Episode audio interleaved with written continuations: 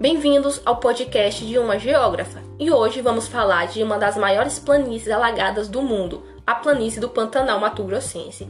Sendo uma unidade de relevo caracterizada pelo geógrafo brasileiro Jurandir Ross, é considerada a mais típica planície brasileira e mais recente formação geológica do país, que data da era Cenozoica do período Quaternário. Os seus terrenos ainda estão em constante processo de sedimentação, por isso apresenta altitudes muito modestas, em torno de 100 metros acima do nível do mar. No Brasil, abrange uma área que se estende por mais de 110 mil quilômetros quadrados, que vão do estado do Mato Grosso ao Mato Grosso do Sul. A vegetação dessa área é composta por florestas densas, cerrados e campos graminosos.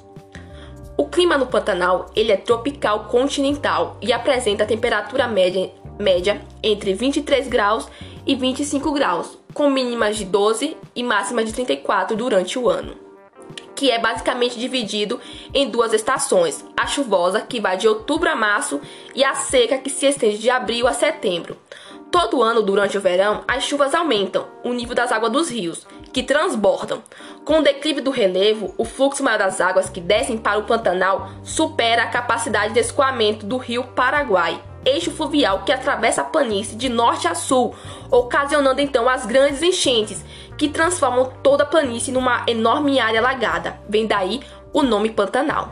Passando o verão, com a estiagem do inverno, o rio retorna ao seu leito normal e o Pantanal transforma-se então numa enorme área plana coberta de campo, como a planície comum. A base produtiva nessa região se destaca o extrativismo vegetal, a mineração de ferro e manganês e a pecuária extensiva.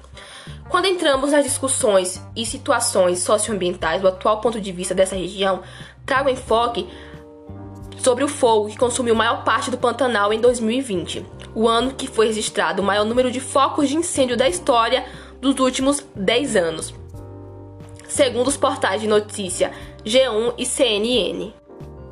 Os focos de incêndio podem estar associados a fatores naturais de queimadas, mas em trechos isolados, com a atuação dos ventos e tempo seco. Porém, quando há um aumento considerável em grandes áreas, se dá pela ação humana.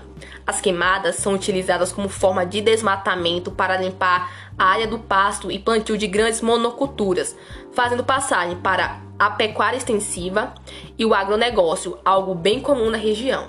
As queimadas, elas causam um desequilíbrio muito grande na fauna e na flora, e nas cidades próximas, por causa da fumaça e das cinzas lixiviadas para dentro dos rios.